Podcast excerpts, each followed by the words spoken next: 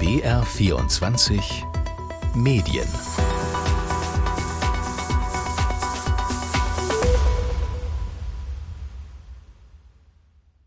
Willkommen zu BR24 Medien. Heute mit Linus Lühring und gleich auch mit Kai Gnifke. Er ist Intendant des SWR und auch aktuell Vorsitzender der ARD. Und so klingt es, wenn Kai Gnifke für Ideen wirbt.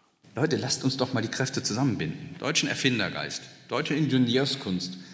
Da muss doch was zu machen sein. Worum es dem 62-jährigen Medienmanager da genau geht, dazu gleich. Erstmal zum Thema heute. Wir beschäftigen uns in BR24 Medien mit einer Debatte. Eine, die seit Monaten läuft oder eigentlich noch länger. Es geht dabei um uns, um die öffentlich-rechtlichen Sender, spätestens seit dem Skandal um die Zustände beim Rundfunk Berlin-Brandenburg, kurz RBB und vermeintliche Enthüllungen bei anderen Sendern, da sind die Diskussionen rund um die Zukunft von ARD, ZDF und Deutschlandradio nochmal hitziger geworden. Zusammenlegung, Abschaffung, Neuausrichtung, das ist gar nicht so einfach, den Überblick zu behalten, denn da reden verschiedene Seiten mit und die haben ganz eigene Ideen und auch ganz eigene Perspektiven. Das hier zum Beispiel, das ist die Politik. Die Frage ist eben, brauchen wir 21 Fernsehsender, öffentlich-rechtlich, 72 Hörfunksender, 100 Instagram-Kanäle. Und das hier, das sind zwei Medienschaffende. Es gibt weniger Kinofilme, als das früher der Fall war. Es gibt weniger Theater. Das ZDF hat einen Theaterkanal erst eröffnet und dann wieder geschlossen.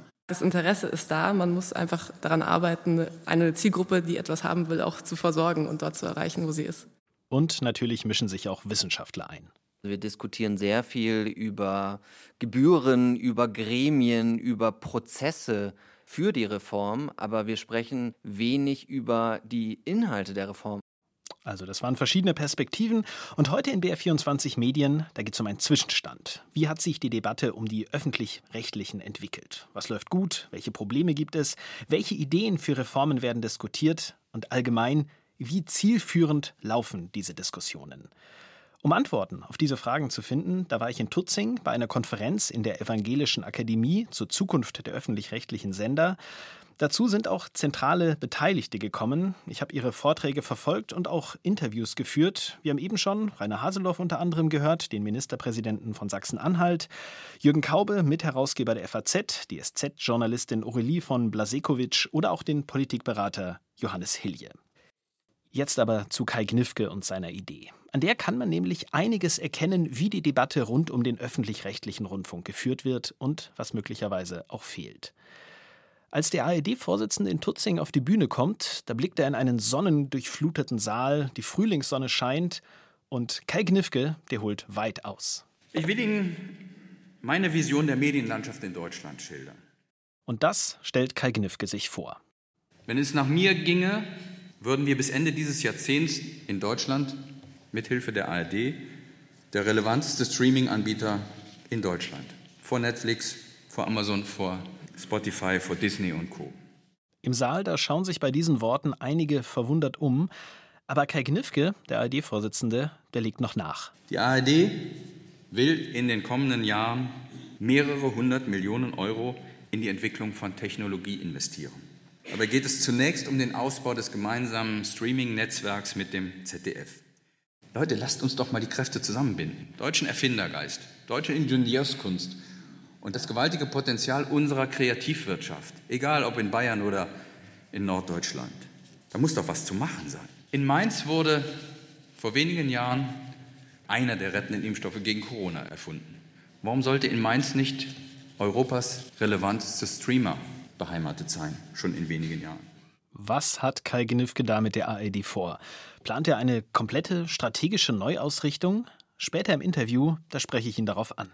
Kann man zusammenfassen, dass sich die ARD, vielleicht auch die öffentlichen rechtlichen Sender in Deutschland als Ganzes, immer stärker auch als Technologiekonzerne, als Technologieunternehmen begreifen müssen und weniger nur als Medienunternehmen, die Inhalte erschaffen? Die ARD ist auf dem Weg dahin.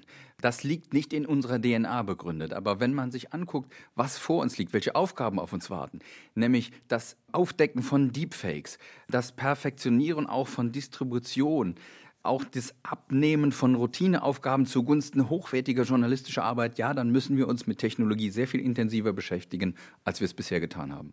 Das war die Idee von Kai Gnifke. Und jetzt die Frage, Wie kam seine Vision, wie kamen seine Vorschläge an? ARD und ZDF als Konkurrenz für Netflix.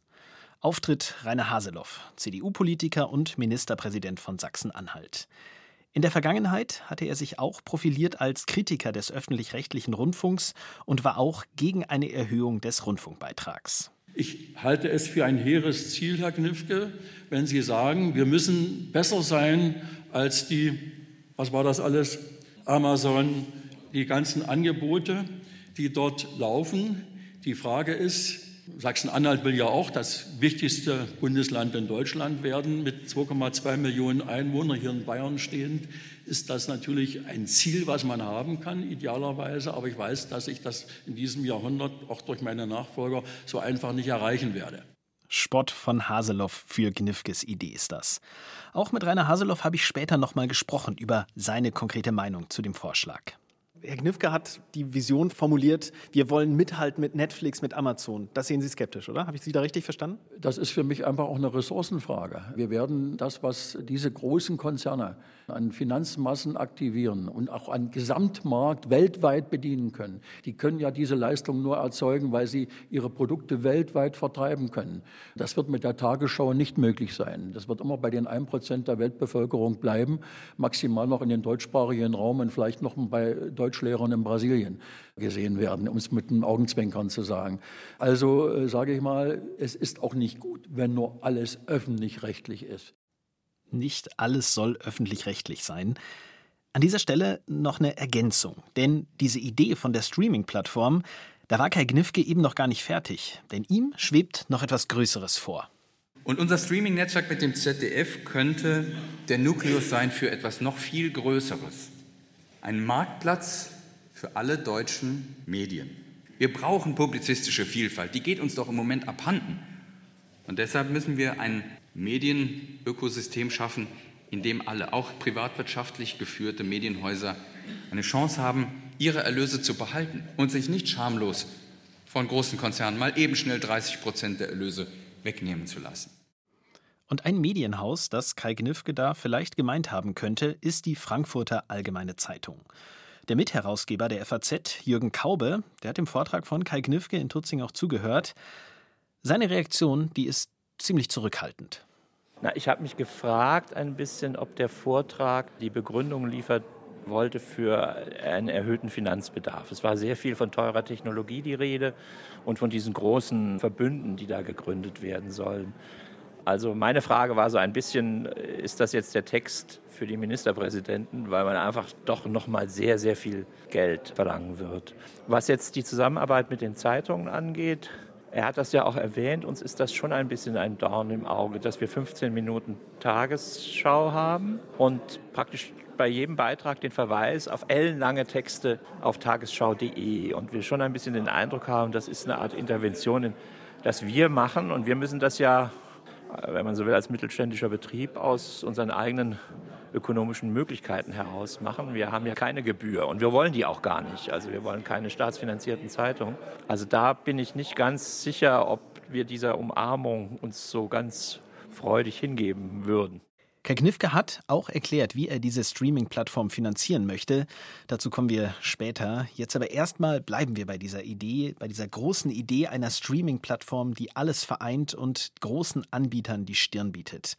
Auch mit Johannes Hillier habe ich in Tutzing gesprochen. Er ist Wissenschaftler und Kommunikationsberater. Er begleitet die Entwicklung der öffentlich-rechtlichen Sender seit Jahren und auch er ist skeptisch das ist letztendlich der falsche Anspruch, dieses Ziel, man will der wichtigste Streaming-Anbieter in Deutschland werden. Eigentlich müsste meines Erachtens ein viel wichtigeres Ziel sein, dass man alle Bevölkerungsgruppen in Deutschland mit dem Informationsangebot, auch mit dem Unterhaltungsangebot, aber vor allem eigentlich mit dem Informationsangebot des öffentlich-rechtlichen erreicht. Und das fände ich eigentlich interessanter zu diskutieren. Und dann kommen wir natürlich auch zu so Instrumenten wie eine App, wo alles drin ist, wo ARD und ZDF Inhalte abrufbar sind, wo nicht Audio und Mediathek getrennt sind, so wie das bei der ARD zusammen ist. Also sozusagen ein One-Stop-Shop, wie man das heute sagen würde wo man in einer App alles hat und alles erreichen kann. Das wäre etwas, was ich mir zumindest für ein sinnvolles und realistisches Ziel vorstellen würde. Aber warum der wichtigste Streaming-Anbieter werden? Wie will man mithalten überhaupt mit Netflix und Amazon Prime und Apple und so weiter, die ja nun auch keine Nachrichten beispielsweise produzieren, sondern wirklich nur im Unterhaltungsbereich aktiv sind. Und ich glaube, man misst sich da mit den Falschen. Das Spannende an dieser Debatte rund um eine gemeinsame Plattform, die ich bis jetzt hier im BR24 Medien geschildert habe, ist, diese Debatte, die ist gar nicht neu, denn Ulrich Wilhelm, der frühere BR-Intendant, der hatte vor etwa drei Jahren schon was ganz Ähnliches gefordert, nämlich auch eine europäische Plattform. Ich bilde mir nicht ein, dass wir Facebook und Google ersetzen können. Was wir aber brauchen, ist eine europäische Alternative äh, in Gestalt einer europäischen digitalen Infrastruktur. Ulrich Wilhelm im Interview mit Zapp vom NDR. Aus seiner Idee, da ist bis jetzt eher wenig geworden, aber jetzt könnte es ein anderes Momentum geben. Das hat sich dann auch einige Tage nach dem Treffen in Tutzing gezeigt.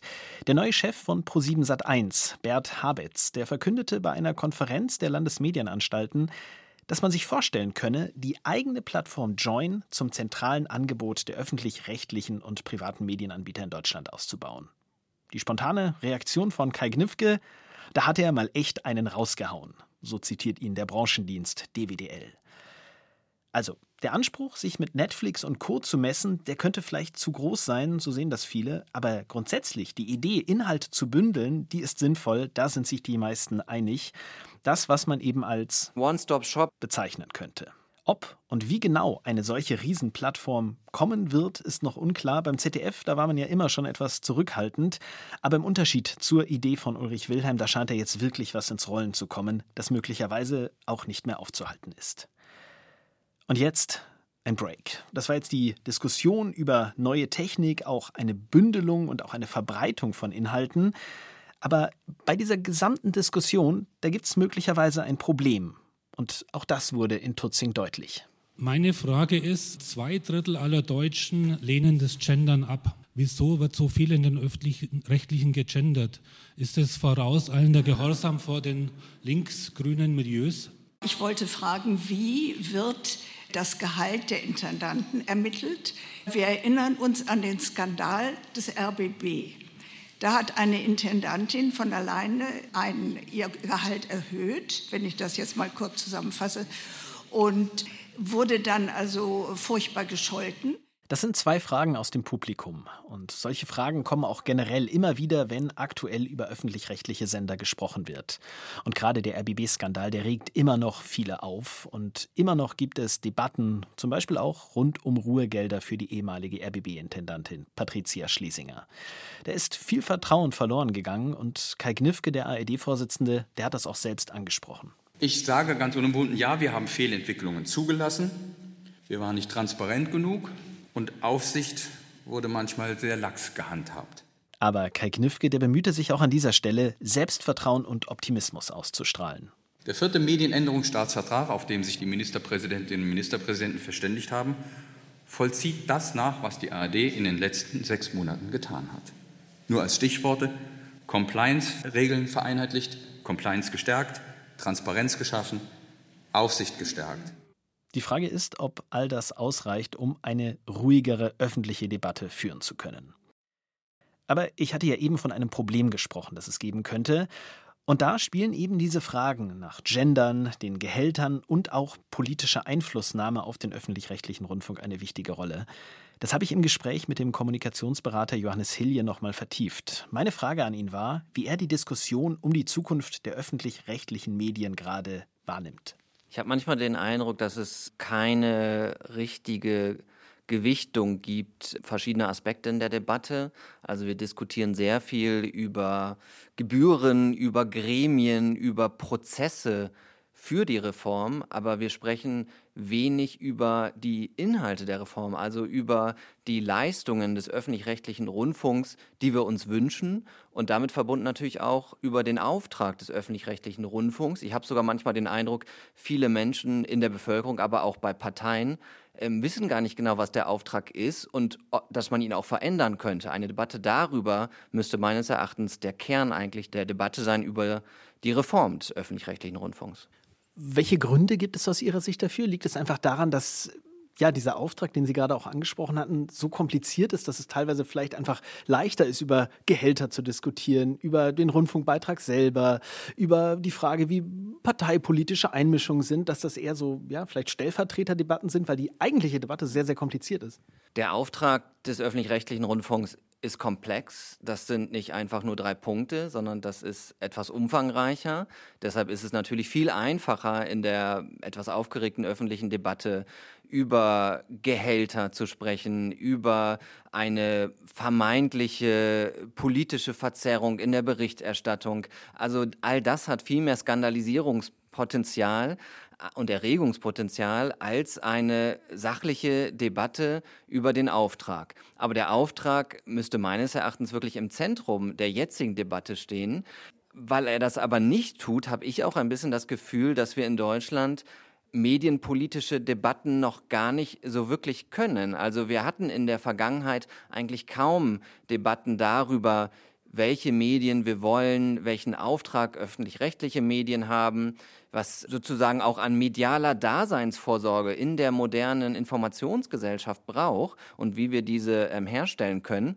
All diese Debatten haben wir über Jahre hinweg nicht geführt und ich habe jetzt ein bisschen das Gefühl, dass wir nun auf die schnellen Skandale und einfachen Aspekte und Aufregerthemen gucken, statt diese eigentlich tiefergehende und substanzielle Materie des Auftrags. Peter Frei, das ist der ehemalige Chefredakteur des ZDF, der sieht die Entwicklung ähnlich. Auch er wünscht sich, dass wieder größere Fragen gestellt werden. Aber er hat auch eine Vermutung, woran es liegt, dass die teilweise eben nicht so gerne gestellt werden. Was wollen wir denn? Wollen wir weiter einen freien, unabhängigen öffentlich-rechtlichen Rundfunk oder wollen wir ein System, das vielleicht, weil es Angst vor der Politik hat, die sozusagen am Hebel der Beiträge sitzt, sozusagen zu einem gefügigen Instrument der Mächtigen wird? Das ist nicht mein Bild. Und das ist für mich die Voraussetzung, über die wir hier sprechen müssen. Und ich kann nur sagen, mich wundert das sehr, wie sehr das laute Protestieren einer kleinen Minderheit seit Pegida und der Flüchtlingskrise sozusagen hier die Gesamtstimmung verändert hat und sozusagen wie ein Virus äh, in Teile der Mitte der Gesellschaft, der bürgerlichen Parteien, des Feuilletons übergeschnappt ist. Ich finde, das ist keine gute Voraussetzung für diese Reformdebatte. Erleben Sie die Politik als verunsichert an dieser Stelle? Natürlich, natürlich. Ich meine, die Politik ist beeindruckt, vor allem im Osten, von den hohen äh, Zustimmungsraten der AfD. Schauen Sie sich ein Land an wie Sachsen. Da steht die CDU vor der Gefahr, nicht mehr die stärkste Kraft zu sein, sondern diese Rolle an die AfD zu verlieren. Und schauen Sie sich die politischen Punkte an, die die AfD macht. Da ist langsam nicht mehr viel übrig geblieben, weil Russland sich als das herausgestellt hat, was es ist, nämlich eine imperialistische Kraft. Und was bleibt übrig? Die Kritik am öffentlich-rechtlichen Rundfunk. Vielleicht braucht es an dieser Stelle nochmal einen kurzen Erklärblock, nämlich zum Verhältnis zwischen Politik und den öffentlich-rechtlichen Sendern. Die Politik also in erster Linie die Länderparlamente, die können die Rahmenbedingungen für den öffentlich-rechtlichen Rundfunk in Deutschland setzen. Sie müssen den Rundfunkbeiträgen zustimmen und zum Beispiel auch entscheiden, welche und wie viele Programme die einzelnen Rundfunkanstalten ausstrahlen sollen. Kurz, sie legen den Auftrag fest. Aber gleichzeitig haben Landesregierungen oder Parteien eben keinen Einfluss auf konkrete Inhalte von Sendern und Sendungen. Auch die Kontrolle, die liegt nicht direkt in ihrer Hand, dafür sind Gremien wie die Rundfunkräte zuständig. Und damit zurück zum früheren ZDF-Chefredakteur. Vom Moderator ist Peter Frey ja gerade gefragt worden, ob er eine Verunsicherung bei den Parteien wahrnimmt beim Umgang mit den öffentlich-rechtlichen Sendern. Sofort hat Peter Frey dieser These zugestimmt. Und was das bedeutet, das ist bei Rainer Haseloff zu spüren. Kurz nochmal zur Erinnerung, seine CDU-Fraktion, die drohte vor einiger Zeit gemeinsam mit der AfD im Landtag von Sachsen-Anhalt gegen die Erhöhung des Rundfunkbeitrags zu stimmen. Soweit kam es dann aber doch nicht. Am vergangenen Wochenende hat Haseloff jetzt zuerst mit großer Überzeugung erklärt, wie wichtig für ihn ARD und ZDF seien.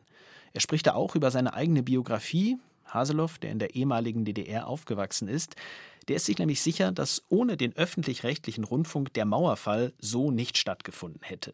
Und wer den öffentlich-rechtlichen in Frage stellt, auch heute in unserem wiedervereinigten Deutschland, in Europa und in unserer Demokratie, der stellt diese insgesamt in Frage.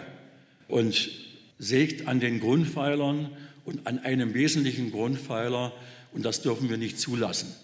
Das ist die eine Seite. Auf der anderen Seite spricht Rainer Haseloff, der auch dienstältester Ministerpräsident in Deutschland ist, so über die Rolle der öffentlich-rechtlichen. Von drei Wahlkämpfen habe ich zwei Wahlkämpfe, ich sage es mal so locker und übertrieben und äh, ich sage gleich in Klammern, äh, das ist, wie gesagt, der Böhmermann immer, das ist jetzt eine Satire, habe ich gegen die Medien, gegen die öffentlich-rechtlichen bei mir gemacht. Wenn ich nicht den privaten Sektor mit Zeitung gehabt hätte, wäre ich oftmals nicht vorgekommen. Habe mich trotzdem aber durchgesetzt. Daran merkt man, dass sozusagen das nicht immer synchron läuft zwischen dem, was an politischer Orientierung und Schwerpunktsetzung in Sendern über die Jahre hinweg generiert wurde, dem allgemeinen Empfinden, politischen Empfinden der Menschen dort entspricht. Auch wenn Ministerpräsident Haseloff das satirisch einordnet, er bedient damit auch das Vorurteil eines öffentlich-rechtlichen Rundfunks, der linkslastig ist und manche politischen Ansichten einfach ausblendet. Ein Narrativ, das ähnlich auch die AfD propagiert. Was hat ein CDU-Politiker wie Rainer Haseloff damit vor? Diskussionen rund um die öffentlich-rechtlichen Sender, um ARD, ZDF in Deutschland, die wird sehr emotional geführt.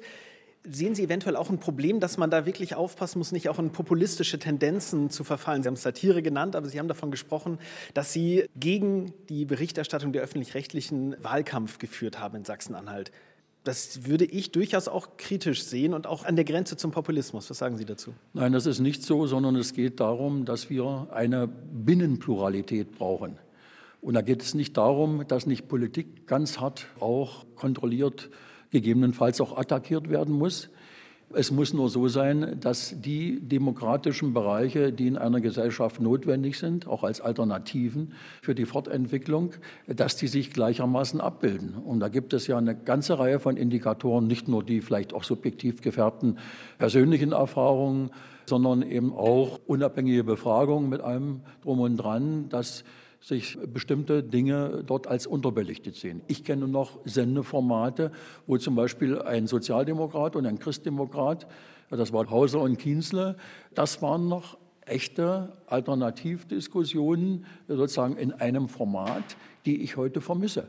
Und auch der Zuschauer äh, und die Zuschauerin oder auch äh, die Zuhörerinnen und Zuhörer vermissen. Rainer Haseloff, der spricht hier davon, dass die von ihm dargestellte Einseitigkeit nicht nur auf ein Bauchgefühl zurückgehe, sondern dass Studien diese belegten. Konkreter wird er dann nicht. Eine bessere Ausgangsbasis bietet eine aktuelle repräsentative Studie im Auftrag der CDU-nahen Konrad-Adenauer-Stiftung. Die kam Anfang der vergangenen Woche raus. Zentrale Frage: Halten Sie politische Nachrichten in den öffentlich-rechtlichen Medien für glaubwürdig? 70 Prozent der Befragten sagen Ja. In den letzten Jahren ist dieser Anteil etwas gesunken. Aber besonders interessant ist im Zusammenhang mit dem, was Rainer Haseloff gesagt hat, die Einschätzung von CDU-Wählerinnen und Wählern. Und hier sagen sogar 78 Prozent, dass sie die öffentlich-rechtlichen Nachrichten für glaubwürdig halten. Eine kurze Zwischenbilanz. Man kann festhalten, dass im Moment Tendenzen zur Vereinfachung, zur Fokussierung auf Skandale und weniger die Suche nach einer konstruktiven Debatte zum Auftrag des öffentlich-rechtlichen Systems in Deutschland im Mittelpunkt stehen.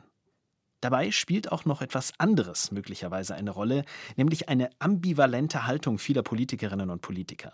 Kai Knifke, der ARD-Vorsitzende, der hatte eben davon gesprochen, dass die ARD groß in eine Streaming-Plattform investieren möchte und er hat auch eine klare Vorstellung, wie das finanziert werden soll, wo das Geld also herkommen soll. Stichwort Arbeitsteilung. Wir schaffen journalistische Kompetenzcenter, um Kräfte zu bündeln, um Exzellenz zu schaffen und Effizienz gleichzeitig auch hinzubekommen. Wir arbeiten an Poollösungen für Hörfunkwellen, die wir enger miteinander verzahnen. Wir arbeiten an Mantelkonzepten für die dritten Programme. Wir werden unsere Verwaltungsabläufe zusammenlegen, etwa Gehaltsabrechnung, Reisekostenstelle und so weiter. Sparen, effizienter arbeiten, das ist doch eigentlich genau das, was viele Stimmen aus der Politik fordern.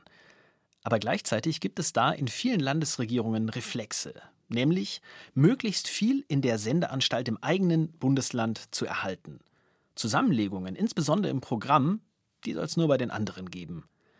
Darauf angesprochen muss Heike Raab kurz schmunzeln. Sie ist SPD-Politikerin und Staatssekretärin der Landesregierung von Rheinland-Pfalz. Dort ist sie unter anderem zuständig für Medienthemen. Also, sparen ja, aber nicht bei uns. Kennt Heike Raab so eine Haltung? Das ist ein totales Spannungsfeld. Und wenn wir schauen, haben wir einerseits den großen Spardruck und Wirtschaftlichkeitsdruck und andererseits eine Sehnsucht nach Regionalität und publizistischer Vielfalt. Und jetzt am Ende die große Frage. Wie soll es weitergehen? Wie können Reformen der öffentlich-rechtlichen sinnvoll vorangetrieben werden? Die Rundfunkkommission der Länder, die hat da eine Idee entwickelt. In der Kommission, da tauschen sich die Bundesländer über die gemeinsame Medienpolitik aus. Und die Rundfunkkommission, die hat jetzt einen Zukunftsrat ins Leben gerufen. Die SPD-Politikerin Heike Raab, die ist Koordinatorin der Rundfunkkommission und sie ist total überzeugt von diesem neuen Gremium. Wir haben den Zukunftsrat eingerichtet als Think Tank, als ein Expertenkommission, die uns auch bereichert mit Empfehlungen, die den Blick mal in die Zukunft wirft.